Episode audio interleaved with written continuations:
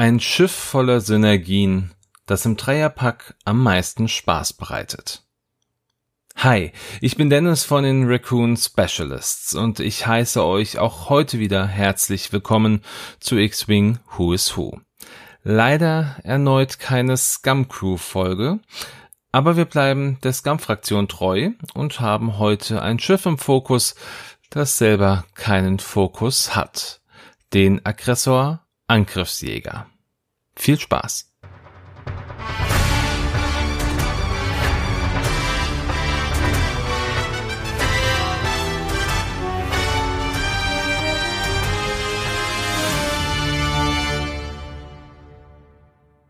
Der Aggressor wurde als schnelles und manövrierfähiges Schiff für den Kampf- und Patrouilleneinsatz gebaut und optimiert. Der Hersteller Trilon Incorporated legte sehr viel Wert auf die insektenartige Bauform. Der V-förmige Rumpf und die Seitenflügel mit ihren verbauten Gelenken und S-Foils gaben dem Jäger eine maximale Manövrierbarkeit die angesprochene V-Form erhielt der Jäger durch die Mandibelaussparungen, die man auch vom YT 1300 Frachter kennt. Die Mandibels boten den Platz für die Bewaffnung des Jägers, konnten aber auch gleichzeitig als magnetische Andockklammern dienen. Durch den enorm leistungsfähigen Ionenantrieb erzielte der Aggressor eine so gute Leistung, dass die Trillon einen Leistungsbegrenzer und einen Trägheitsdämpfer einbauen ließ, damit der Pilot des Schiffs nicht ohnmächtig wurde, wenn er den Jäger auf maximaler Geschwindigkeit flog. Zwar konnten diese Sicherheitsmaßnahmen manuell deaktiviert werden, doch dann würden die Passagiere an Bord einen enormen Druck ausgesetzt werden, welcher auch bis zum Tode führen konnte diesen Druck konnten eigentlich nur Droiden überstehen. Primär konnte der Jäger alleine durch einen Piloten geflogen werden, es wurde aber immer ein Co-Pilot empfohlen. In dem 20 Meter langen Jäger waren zwei Zwillings-Laserkanonen, zwei Zwillings-Ionenkanonen und ein Traktorstrahlsystem verbaut, welche ihn zu einer absolut gefährlichen Waffe machten.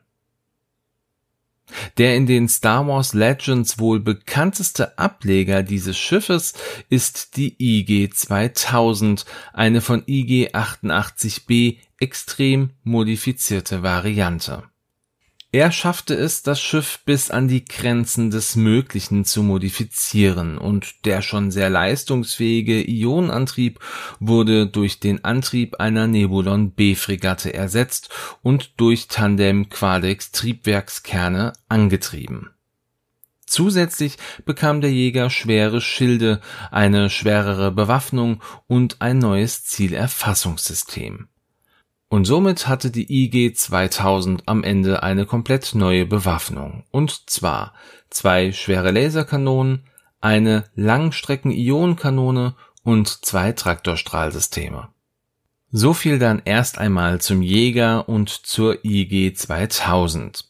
Beide gehören mittlerweile dem Kanon von Star Wars an, da der erste Auftritt im Comic Tales from Wild Space IG88 vs. The Ghetto Gang von 2018 stattfand.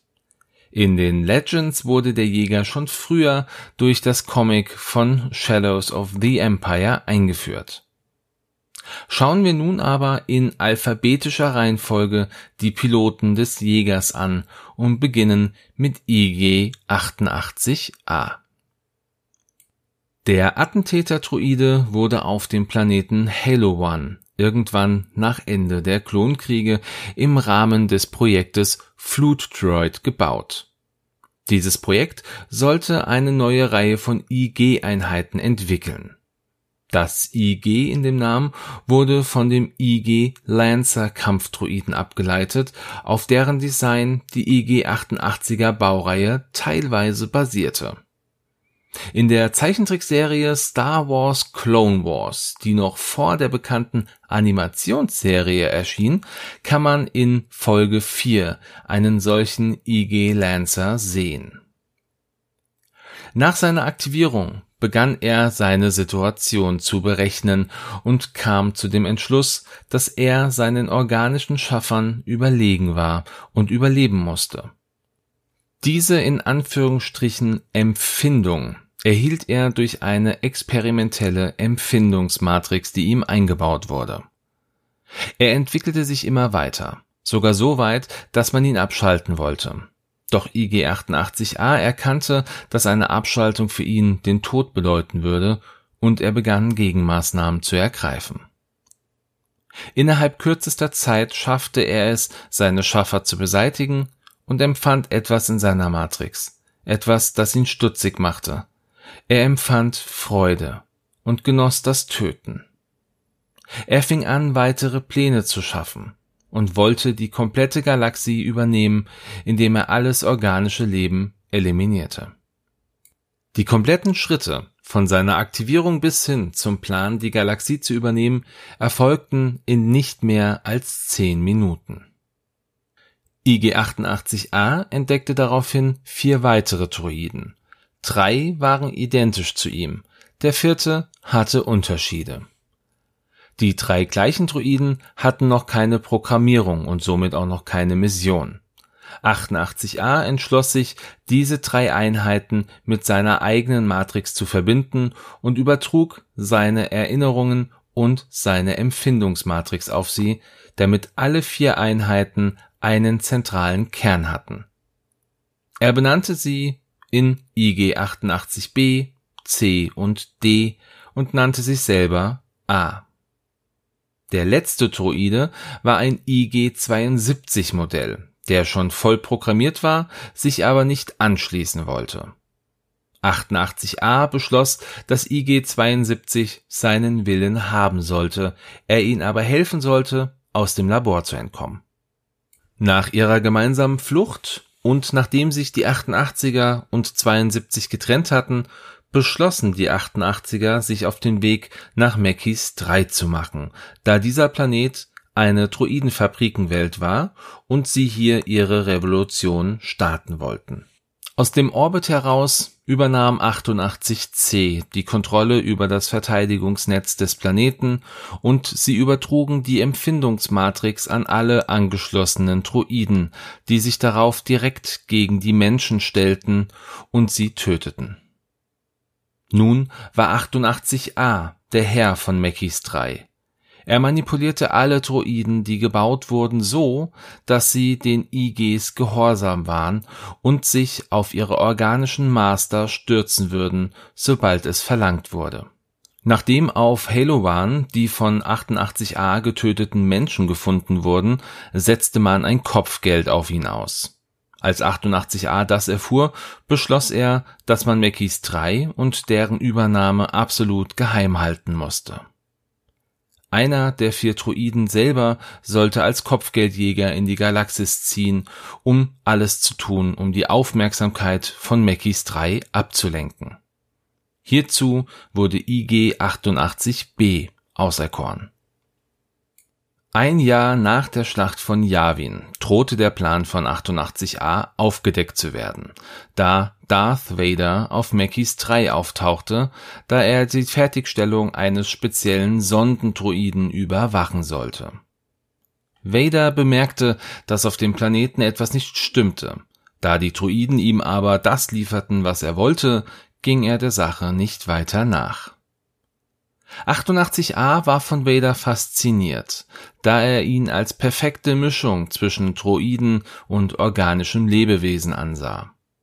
Sie fingen an, Vader zu studieren und nutzten die mittlerweile im Imperium eingesetzten Droidenspione dazu, mehr über ihn, aber auch über sein Flaggschiff, die Executor, zu erfahren, welches sie gerne übernehmen wollten als sie später durch 88b von dem zweiten Todesstern erfuhren, wollten sie diesen auch für ihre Pläne nutzen und übernehmen.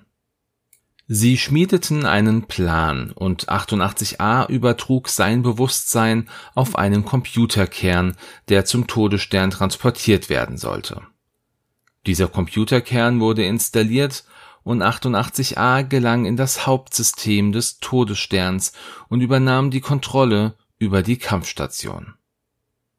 Als einige Monate später der Imperator auftauchte, wollte 88a diesen Tod sehen, da er ihn für erbärmlich hielt. 88a hatte mittlerweile beinahe alle Droiden an Bord mit seiner Matrix ausgestattet und musste diese nur noch aktivieren, um den Todesstern zu übernehmen. Doch dann erschienen die Rebellen, um die Kampfstation zu zerstören.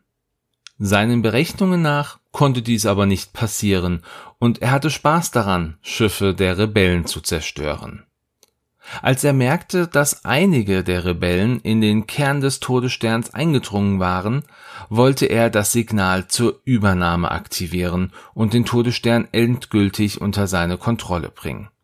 Doch die Rebellen schafften es, die Station zu zerstören und somit auch das Bewusstsein von IG-88A.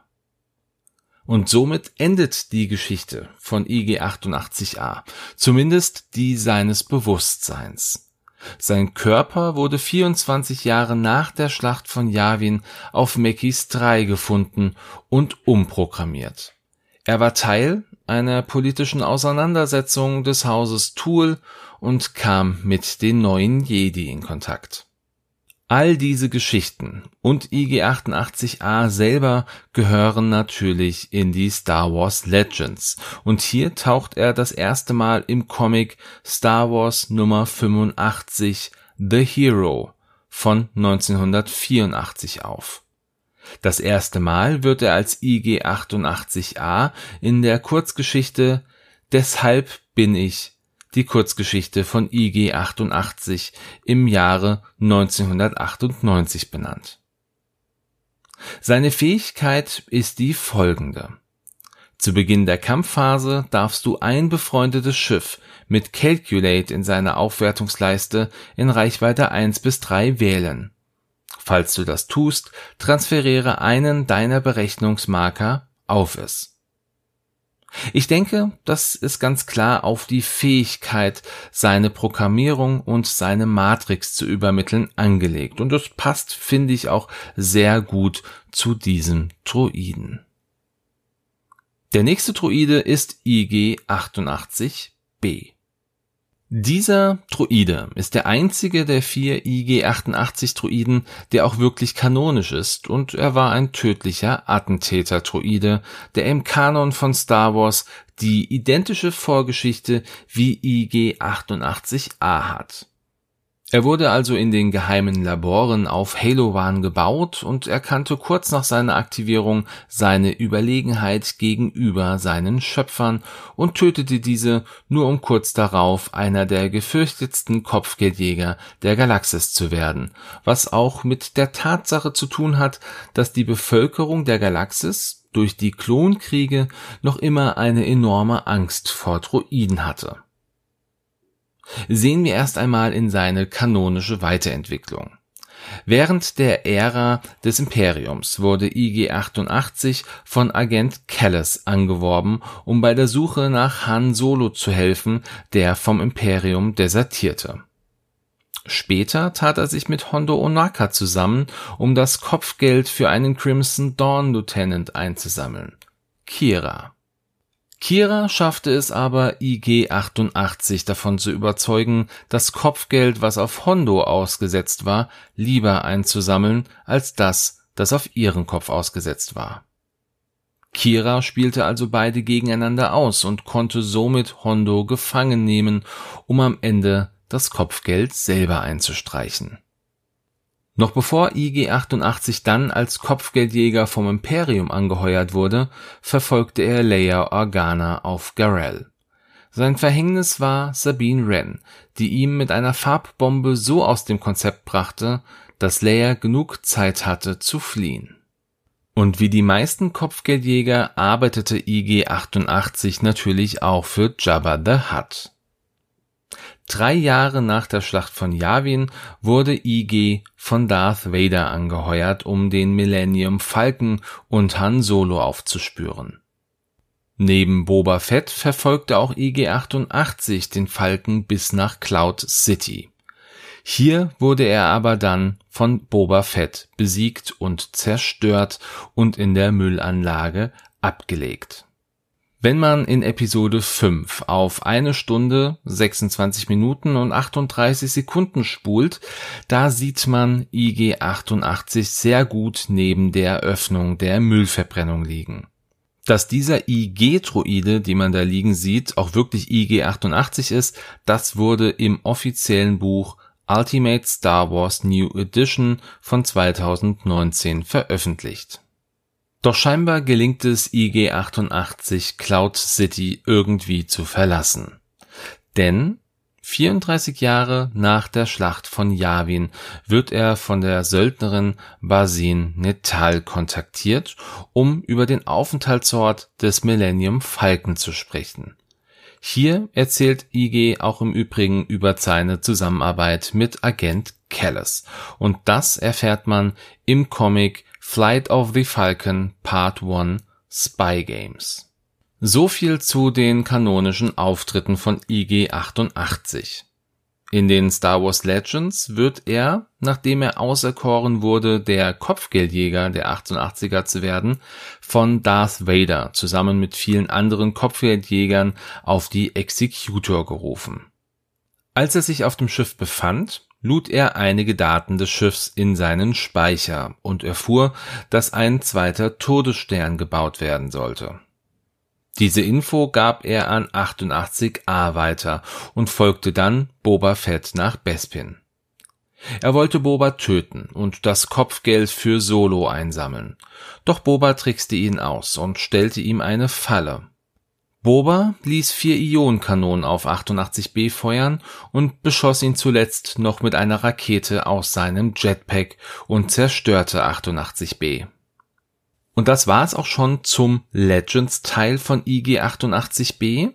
Und wie gesagt, er ist der einzige IG-88-Droide, der kanonisch ist. Und er wurde in Das Imperium schlägt zurück in den Kanon aufgenommen.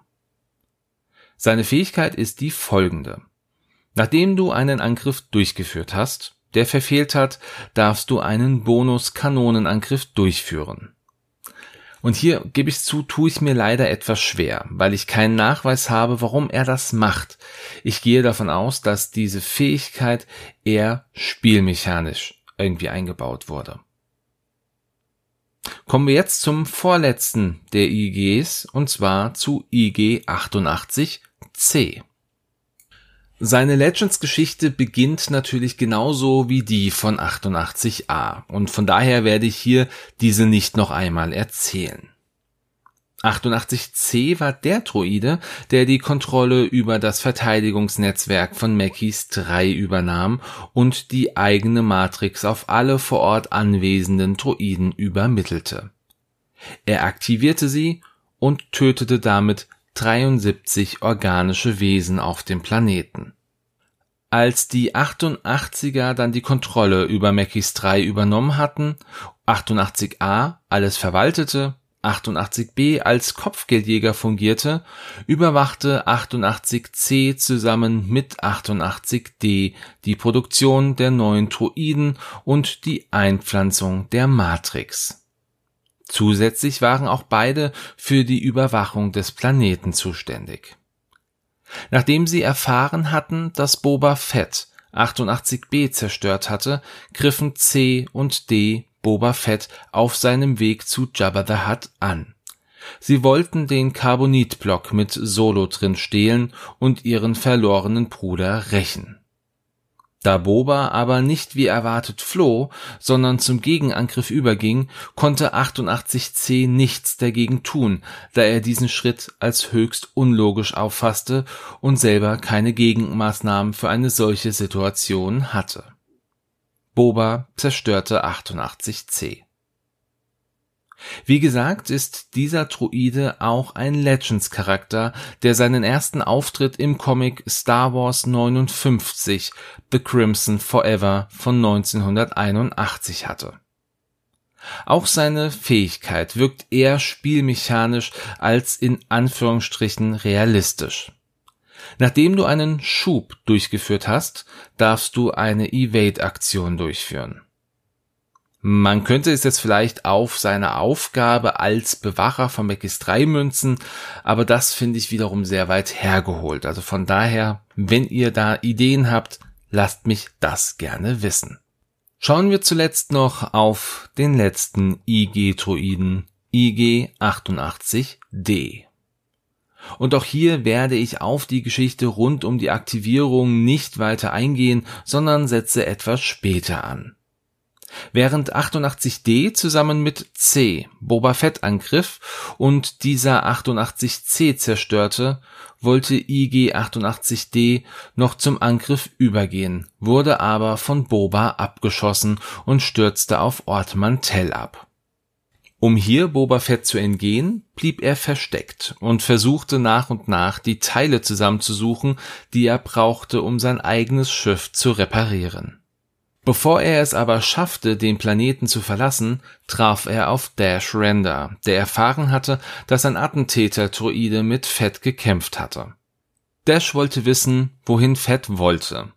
Doch 88D, der ging mit Gegenmaßnahmen gegen Dash vor und programmierte die Kampfdroiden der Schrottanlage so um, dass sie Dash angriffen.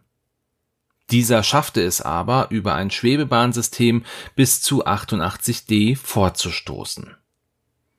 88D verriet Dash, dass Boba auf dem Weg nach Gal war. Er tat dies, da er davon ausging, dass er Dash besiegen würde. Doch Dash schaffte es, in einem Feuergefecht den Attentäter-Droiden zu zerstören. Und das ist das Ende von IG-88D.